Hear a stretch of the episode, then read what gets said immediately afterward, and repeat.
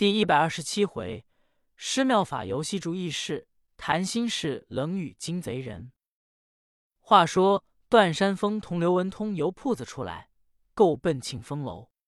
刚一进城，就见街市上三三两两的官兵，都带着军装械器，穿着号衣。官兵都认识段山峰、刘文通，众人就嚷：“刘爷、段爷二位上哪里？”段山峰说：“闲逛，众位有什么差事？”众官兵说。我们奉上县狱伺候，也不知什么事。听说办紧要的事，关乎密案。众官兵也并不知是哪段山峰。知县给程守营老爷文书，就提派二百官兵扎在庆丰楼左右，听王雄、李豹的招呼。故此大众官兵不知。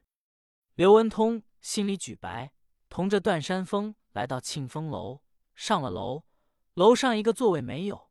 掌柜的告诉伙计：“不叫卖座，有衙门借楼办案，故此不敢设座。”刘文通、段山峰二人落了座，伙计明白，当时擦抹桌案，先把干鲜果品、各样酒菜摆上。二人刚要叫菜，就听楼梯一响，有人喊嚷：“我吃饭给银，哪个红了毛的不叫我上楼？”伙计一瞧，来了一个穷和尚。原本和尚由肉铺打完架走了，见刘文通同段山峰进了庆丰楼，和尚也跟了来。刚一进饭馆，伙计就说：“大师傅，楼上不卖座，有人包了。”和尚说：“我就吃顿饭，今天我得了点外财，也无非在楼下吃点，要不然我也不敢进饭馆子。楼上都是阔大爷。”明是一百六的菜，楼上要卖二百四，我和尚也吃不起。伙计一想楼下不要紧，让和尚进去。跑堂的一转脸，和尚上了楼梯，说：“哪个红了毛的不叫我上楼来？”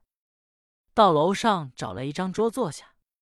楼上伙计一努嘴，说：“大师傅。”和尚说：“干什么啊？”伙计当着刘文通。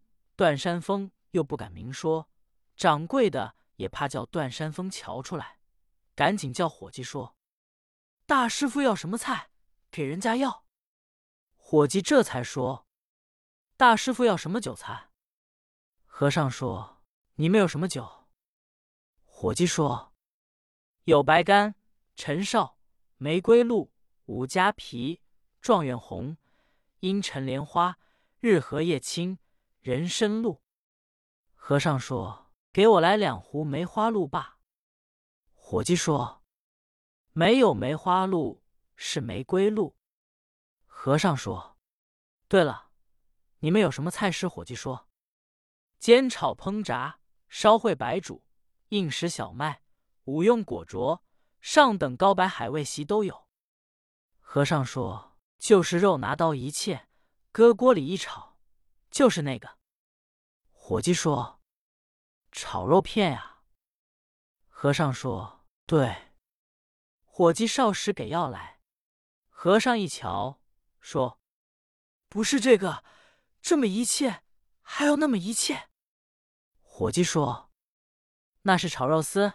你将就点吃吧。”和尚说：“你这菜卖多少钱一个？”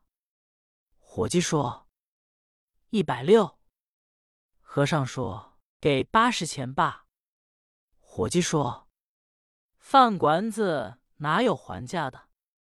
和尚说：“你也就将就点，你叫我吃东西将就点吗？”刘文通那边一瞧，说：“把炒肉片给我们吃。”伙计，你再给大师傅要。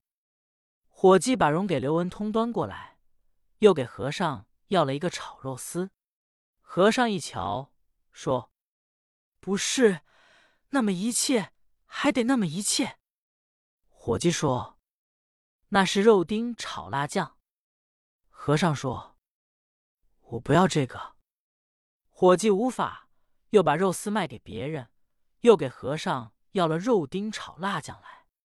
和尚一瞧，说：“你诚心搅我，我不要这辣酱。”伙计说。你到底要什么？”和尚说：“你没等我说完，把肉那么一切，这么一切，团成蛋。”伙计说：“那是丸子，你要炸九子，是溜丸子、豚丸子、四喜丸子、海参丸子、三鲜丸子。”说明白了。和尚说：“炸丸子卖多少钱？溜丸子卖多少钱？”七伙计说。炸丸子卖二百，溜丸子卖二百四。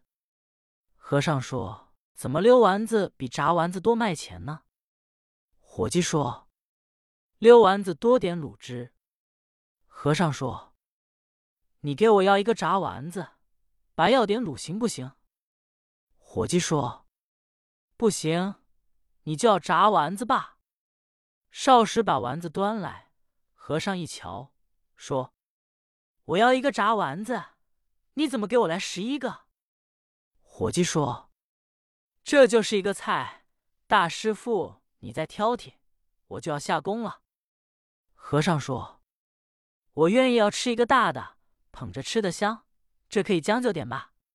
可有一节，我要喝醉了，我可就摔酒盅子。”这一句把刘文通吓了一跳，心说：“我定的鸡杯为号。”如未把段山峰灌醉了，他要一摔，回头官人都上来，段山峰准拿不住。就听那伙计说：“大师傅，别摔啊！”和尚说：“我一摔有不愿意的，请请我和尚别惹着我，我就不摔。”伙计说：“没有惹你。”刘文通暗想：“这个和尚真怪。”立刻说。大师傅，你别闹了，别叫伙计担不是，回头吃多少钱我给。段山峰说：“贤弟哪有这么功夫理他？”刘文通说：“我看这个和尚太讨人嫌。”两个人说着话，越喝越高兴，杯杯敬，盏盏干。段山峰老不醉，刘文通心里说：“每长段山峰没有这么大酒量，今天怎么老不醉？”醉了好拿他。他听和尚那里自言自语说：“人要喝酒不醉，有主意。一提凡事，叫他心里一顿，难得醉。”刘文通一听，对啊，这话一听有理，这才说：“段大哥，兄弟，我拿你当亲哥哥一般，我有什么事没瞒过你，你就没拿我当兄弟待着，有事就瞒着我，你这就不对。”段山峰说：“贤弟，此话差矣。哥哥，我有什么瞒着你了？”刘文通说：“大哥做的事，打算我不知道。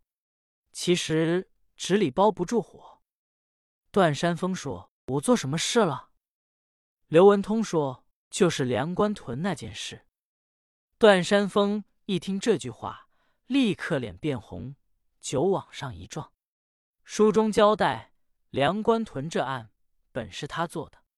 段山峰他原籍是湖南衡州府伊人，当初是绿林中的江洋大盗，善会飞檐走壁之能，逃至在萧山县，开了一片肉铺子，自己手里也有钱，也没有家眷，就是孤身一人，很务本分，并没人知道他是绿林出身。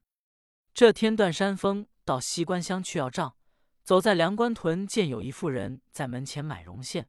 段山峰一看，这个妇人长得十分美貌，头上脚下无一不好。对门就是杂货烟铺，段山峰就来到烟铺里，掌柜的都认识，说：“段掌柜上哪去了？”段山峰说：“我去要账来，我跟你们打听打听，这个买线的妇人是谁家的媳妇？”烟铺掌柜的说：“你不知道。”这就是你们同行的卖肉刘喜的家里吗？段山峰一听一愣，说：“凭刘喜长得人不压众，貌不惊人，他会有这么好媳妇？”烟铺说：“那可不是别的，人各有命定。”段山峰问明白，自己回铺子就问火友：“刘喜买依衡州府，府名以衡山得名，治所在今衡阳市。咱们的肉。”欠咱们多少钱？伙计说：“刘喜不欠钱，现钱取现货，也不赊给他，却撞会礼服捡着。段山峰以为这件事没人知道，今天刘文通一提梁官屯这件事，段山峰吓得颜色改变。不知后事如何，且看下回分解。